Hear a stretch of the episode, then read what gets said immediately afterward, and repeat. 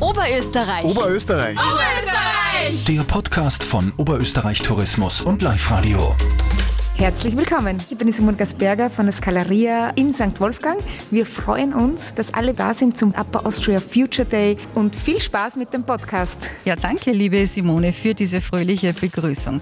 Alles, was in Oberösterreich im Tourismus Rang und Namen hat, war also kürzlich bei diesem Treffen in der Scalaria. Warum das für euch als Gäste so interessant ist? Weil es bei diesem Upper Future Day darum gegangen ist, was unser Bundesland kulinarisch und urlaubsmäßig so alles bietet und wie die nächsten Jahre ausschauen werden für uns alle. Ich bin die Dagmar Hager und habe mich für euch dahingehend schlau gemacht. Und als allererstes wollte ich von den Expertinnen wissen, was ihrer Meinung nach Oberösterreich eigentlich so einzigartig macht, weil schön ist es ja woanders auch. Typisch oberösterreichisch ist die Sprache. Ich finde, dass die Oberösterreicher eine total schöne, für alle Österreicher verständliche Umgangssprache haben, die aber sehr klar zeigt, wo sie herkommen. Und das ist auch das, wo ich immer erkannt werde. Ah, du bist aus Oberösterreich. Und ich finde diese Sprache sehr schön. Diese Handschlagqualität, die ein Oberösterreicher hat, das sieht man selten. Ne? Diese Vielfalt, Kultur, Kulinarik in, in, den unterschiedlichsten Regionen. Das sind aber auch die Seen im Süden, das sind dann ein bisschen die Berge, die jetzt nicht so schroff sind wie die Tiroler Berge, sondern die sind angenehm zum Wandern. Typisch Oberösterreich sind natürlich unsere Wirtshäuser mit den Wirtinnen und Wirte, die da dahinter stehen, die authentisch sind. Und daher ist Oberösterreich ganz besonders. Es ist richtig echt, die Begegnungen zwischen Touristen und Einheimischen. Man hat so einen Stolz in Oberösterreich, auf das wir sind Oberösterreicher. Also das mit der Vielfalt, das stimmt ja wirklich. Habt ihr zum Beispiel gewusst, dass wir nicht nur traumhaft schöne Hügel, Berge und Seen haben, sondern auch richtig guten oberösterreichischen Wein? Wie den von der Winzerin Barbara Wallisch, den was auszeichnet? Erstens mal der Neuheiteneffekt. Es glaubt uns ja nach wie vor keiner, dass wir Wein produzieren können. Ich glaube, wir haben jetzt um die 20 Winzer, von ein bisschen größer bis hin zu ganz kleinen Winzern. Die Sortenvielfalt ist extrem gegeben. Das heißt, da probieren die oberösterreichischen Winzer schon sehr viel aus und für seinen eigenen Boden in der Rede die beste Weinsorte mehr oder weniger zu finden. Und wir haben auch weit über unsere Grenzen hinaus bekannte und geschätzte Traditionsbetriebe, wie den von Philipp Zauner in Bad Ischl, der sich über tolle Gäste freut. Wir sehen jetzt, glaube ich, seit letztem Jahr, dass wir einen sehr, sehr angenehmen Gast haben. Es sind momentan sehr viele Österreicher, sehr viele Südtiroler, die Nachbarländer sind bei uns zu Gast. Und dafür sind wir sehr, sehr, dankbar, dass uns das aus touristischer Sicht eben Corona mehr oder weniger beschert hat. Von uns aus kann es gern so bleiben. Und jetzt Hand aufs Herz, wie viel Oberösterreich steckt in einem Zauner Stollen? In der Herstellung zu 100 Prozent und bei den Ingredienzien natürlich weniger, weil die kommen aus aller Welt. Wird hier aber zusammengefügt und geht dann wieder in die Welt hinaus. Und die Eier? Die Eier kommen aus dem Mühlviertel. Auch wenn es ums Wandern geht, haben wir natürlich die Nase ganz weit vorn. Viele gehen zum Beispiel gerne den Johannesweg im Mühlviertel, den der Linzer Arzt Johannes Neuhofer erfunden hat. Die Leute, die zu mir kommen in die Ordination und erzählen halt dann auch nebenbei, dass sie am Johannesweg waren und sagen, wie nett die Leute da oben sind. Da ist dieses Verbindende, das Miteinander wieder wichtig und es ist eine große Sehnsucht in den Menschen drinnen und es tut der Seele gut. Die Langsamkeit, die dort ist und die Natur vermittelt, die stimuliert die Regeneration des Körpers und das ist eben ganz wichtig, damit wir gesund bleiben. Was Oberösterreich also auszeichnet, sind unsere Kulinarik, unsere Herzlichkeit, die wunderschöne Landschaft und sicher auch unser traditionelles Brauchtum. Deshalb kommen die Gäste. Aber wie geht es jetzt weiter? Was sind so die künftigen Trends? Das weiß der Vorsitzende des Strategieboards des OÖ Tourismus, Robert Sieber. Es geht hin zum Trend, das Nahe ist besser wie das entfernter liegende und ein Trend ist auch, der wird gewinnen, der eine bessere Dienstleistungsqualität bringen wird in Zukunft und da müssen wir draufbleiben. Ein weiterer Trend ist eine noch engere kulinarische Zusammenarbeit, sagt der Geschäftsführer des OÖ Tourismus Andreas Winkelhofer. Wir sehen, äh, dass gerade äh, immer mehr Köche, immer mehr Produzenten, immer mehr auch die Landwirtschaft eben zusammenarbeitet und eben die Kulinarik in Oberösterreich weiterentwickelt. Von den Spitzenköchen über die Brauereien bis zur Mostschenke und und und. Also da ist viel, viel jetzt am Entstehen. Wirtschaftskammerpräsident Präsidentin Doris Hummer liebt die heimische Küche. Also von den Innviertler Knödeln bis zum äh, klassischen Wiener Schnitzel, so ein Wiener Schnitzel, aber ist trotzdem eine klassische Küche oder Rindfleisch, liebe ich äh, traditionelle Küche. Auf Top-Niveau wird hier gekocht in unserem Land und auch das gönne ich mir regelmäßig.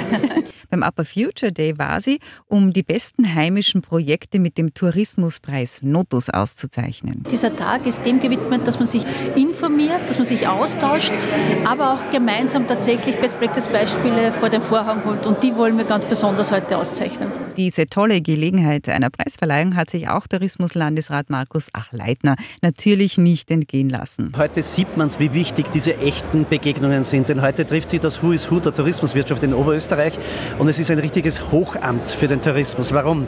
Wir holen die vor den Vorhang, die kreative Lösungen bieten. Wir wollen das Bewusstsein der Gäste erreichen, dass sie merken, wie schön und wie attraktiv das Tourismusangebot in Oberösterreich ist. Die besten Ideen werden heute hier in St. Wolfgang prämiert. Das soll Gusto auf Oberösterreich bringen. Übrigens die Leibspeise eines kulinarisch sehr versierten Touristikers wie dem Tourismuslandesrat ist welche? Mein Leibspeise ist alles, was in Oberösterreich wächst. Also wirklich, ich mag das Pralinderrein und ich mag die Kasnudeln und wo ich weiß, wo es herkommt, das ist das, was ich wirklich in vollen Zügen genieße. Bevor ich euch jetzt einige der zwölf Preisträger des Tourismuspreises Notus 2021 vorstelle, kommt noch Professor Markus Hengstschläger zu Wort. Er ist Genetiker und Bestsellerautor und hat gemeint, dass Empathieberufe die Zukunft sind, also alle, bei denen es menschelt. Ich glaube, dass ähm, die Schnittstellen im Zeit der Digitalisierung mit Computer, mit Machine Learning, mit künstlicher Intelligenz natürlich immer mehr werden im Privat- und Berufsleben. Aber den Unterschied allalong wird die Karte Mensch machen, die man ziehen kann, wenn man sozusagen gerade in dem Bereich Empathie, aber auch in anderen ungerichteten Kompetenzen, die man braucht, wie kritisches Denken, Kreativität, sehr gut gerüstet ist. Daher auch gleich mein Appell, wir sollten sehr, sehr viel Wert darauf legen, der nächsten Generation die Möglichkeit geben, das zu üben, das zu trainieren, das zu lernen weil das, glaube ich, wird in Zukunft immer mehr den Unterschied machen. Ist das auch der Tipp, den Sie Touristikern geben, wie sie sich in Zukunft besser aufstellen können? Ich glaube, das ist ja heute bis zu einem gewissen Grad schon das, was den Unterschied macht. Also wo fühlt man sich wohl, wo können echte Begegnungen stattfinden, im Gasthaus, im Hotel, wo auch immer. Und immer mehr wird das den Unterschied machen. Lösungsbegabung im Tourismus schaut so aus dann? Genau, Lösungsbegabung im Tourismus bedeutet natürlich bis zu einem gewissen Grad sich auch so aufzustellen oder bewusst zu sein, dass es auch unvorhersehbare Dinge geben kann. Äh, natürlich muss man Lösungen auch für vorhersehbare Probleme, wenn man sagt, ich weiß schon, dass das kommt, habe aber noch keine, muss man da auch Lösungen finden. Aber gerade Individualität, Flexibilität, Diversität sind Ansätze, wie man sich auf eine Zukunft auch gewissermaßen vorbereiten kann, die man nicht ganz genau einschätzen kann. Und ich glaube, das wäre auch ein Ansatz zu sagen, auch im Tourismus sollte man dem mehr Gewicht und mehr Bedeutung schenken.